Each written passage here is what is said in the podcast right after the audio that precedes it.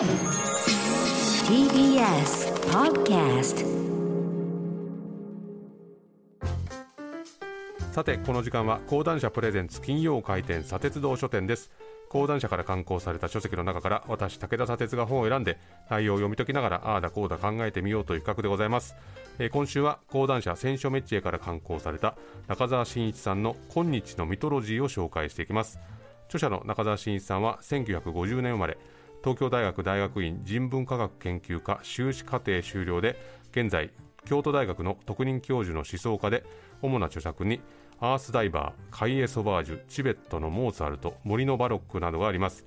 えー今回の本はですね雑誌「週刊現代」に連載されたものをまとめたものなんですが、まあ、週刊誌ならではのこう限られたスペースで文字を書くという密度とですねどんどんこう話題が変わっていくスピード感が合わさって、まあ、読む方の頭の中が一緒になってぐるんぐるん回転していく感覚にとらわれますね、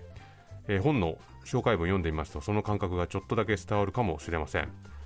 えー羽生結弦にアシュラを見出し BTS にファランとの共通性をあぶり出す。オタマジャクシ型の楽器に人間と自然の中間領域にある音楽の本質を見出しビル・ゲイツの離婚と資本主義精神の根源的な関係を解き明かす。宝塚歌劇団の大階段と巨大古墳に潜む死と再生の儀式とは何か。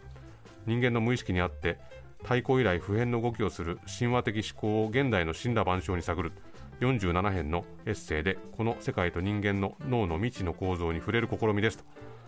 一体これ何が書かれてるんだろうかという問いが皆さんにも浮上しているはずですけれどもまずこのミトロジーとは何か、まあ、聞き慣れてない言葉かと思いますがミトロジーというのは神話あるいは神話学というのを意味する言葉でして今回の本は現代の日常生活に侵入し確かな場所を得ているミトロジー神話について規則的に考察しようと試みた。考察の素材もスポーツ漫画ポップス映画政治玩具食べ物戦争など極めて多岐にわたっているというふうにあります、えー中澤さん曰くミトロジーというのは未知の構造から直接的に生み出されてくる思考のことで今日のミトロジーでは現代の日常生活にその姿をごく一部露頭させている、えーこの道の構造の感触を確かめようとする試みというふうに書いてあります。これ本のカバーにはですねあのスケートボード選手の西矢椛さんが飛んでる写真というのが掲載されておりまして、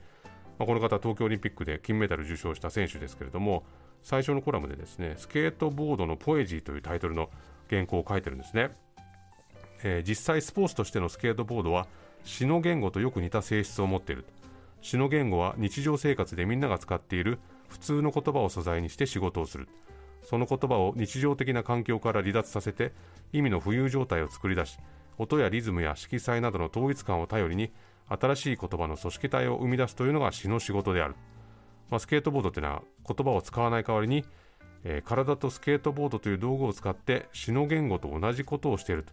まあ、それどういうことかというと、まあ、このスポーツは手すりとか階段とか坂道とか、まあ、日常的な世界を作っているさまざまなものから本来の用途を奪い取って物事の意味とか機能を浮遊させながらつかのつかの間の美を出現させるからだっていうふうに言ってるんですね。あのまあスケートボードの解説でこれまでに聞いたことがない新しい言葉が出てきたっていうんで話題になりましたね。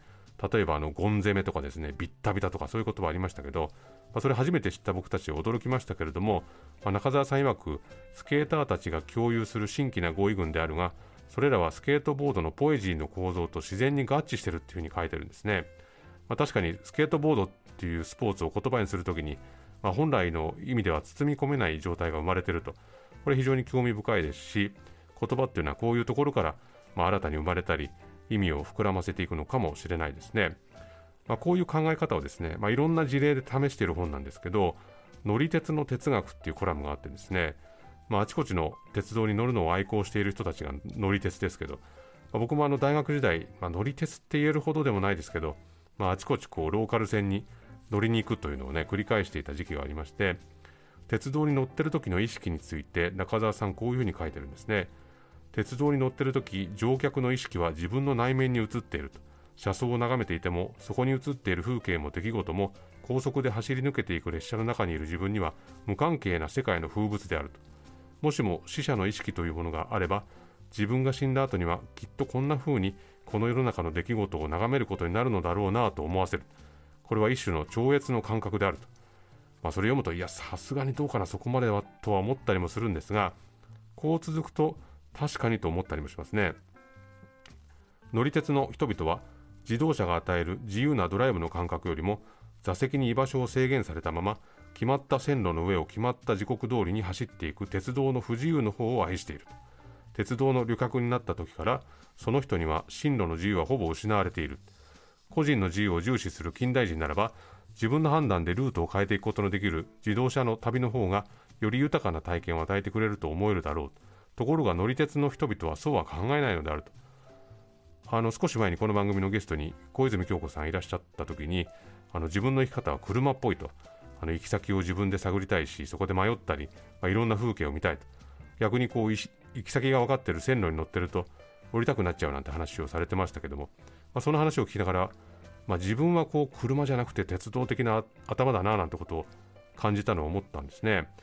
まあ、もちろん今こうやってフリーランスでいろんな仕事をしている状態っていうのは傍から見るとこう既存の路線ではなくて独自の路線歩んでるように見えるかもしれませんけど、まあ、僕の場合こう以前にもちょっと話しましたけどこう雑誌の中に紛れ込んで書いてみるのが好きだったり、まあ、こういうラジオもこう放送の枠組みが決められてるのがいいなっていうふうに感じてて、まあ、何時間でも好きに喋っていいぞとか、まあ、自分で自らこう場所を作って発信するっていうのはあんまり好きじゃないんですね、まあ、ある制限とかある不自由さがあるからこそその中で動けるっていう感覚があるんですが、まあ、それはもちろんどっちがいい悪いっていうことではなくてまあ、どっちも正しいわけですけれども、まあ、それは鉄道的な感性なのかもしれないと、まあ、このコラムを読んで思ったんですね、えー、こういうふうにも書いてあります。鉄道愛好者の多くは自動車が与えてくれる自由の体験は本物の自由ではないと考えている。それは個人の小さな意識の生み出す小さな自由の感覚に過ぎない。そういう自由を否定して鉄路が定めるより大きな法ダルマに身を委ねていくとき人間はもっと大きな自由を体験することができるというのが乗り鉄の秘められた哲学である。まあ僕は乗り鉄というわけではないんですけど、この感覚っていうのはなんかよくわかるんですね。まあ、決められているものの中の方が、まあ、そこに自由が感じられるというこう感覚があるんですね。えー、こうもあります。鉄道の乗客は一人一人はバラバラの個人のまま、全員が鉄路の象徴する宇宙の方に身を委ねているわけだから、これはある意味立派な実存であると。大げさな物言いの好きな私が言いたいのは、乗り鉄は潜在的な実存主義者であるということだと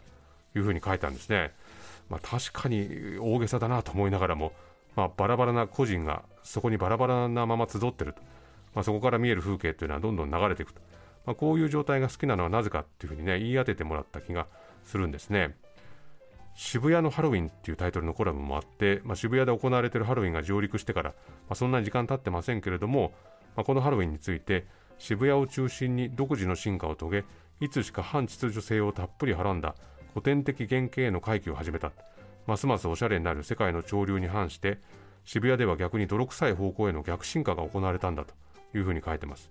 この祭りに参加する多くの人はエリートじゃない若者というのが主体でマスコミはその格好や行動に度肝を抜かれて無秩序暴力などのレッテルを貼っているけれどもそこには現代社会に見出しにくくなっている非日常の空間を作り出していてその夜だけは祝祭のアイドルに変貌した若者たちが古代的な聖なる空間を現出させていたというふうに書いてるんですね、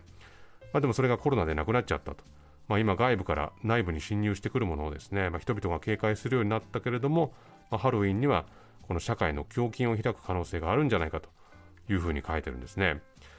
とまあこういう感じであの日常的な出来事からですねミトロジー、かっこ神話、これをテーマに考察を重ねていくんですね。まあ、今回挙げたのこれほんの一例でして、えー、その他には羽生結弦さん、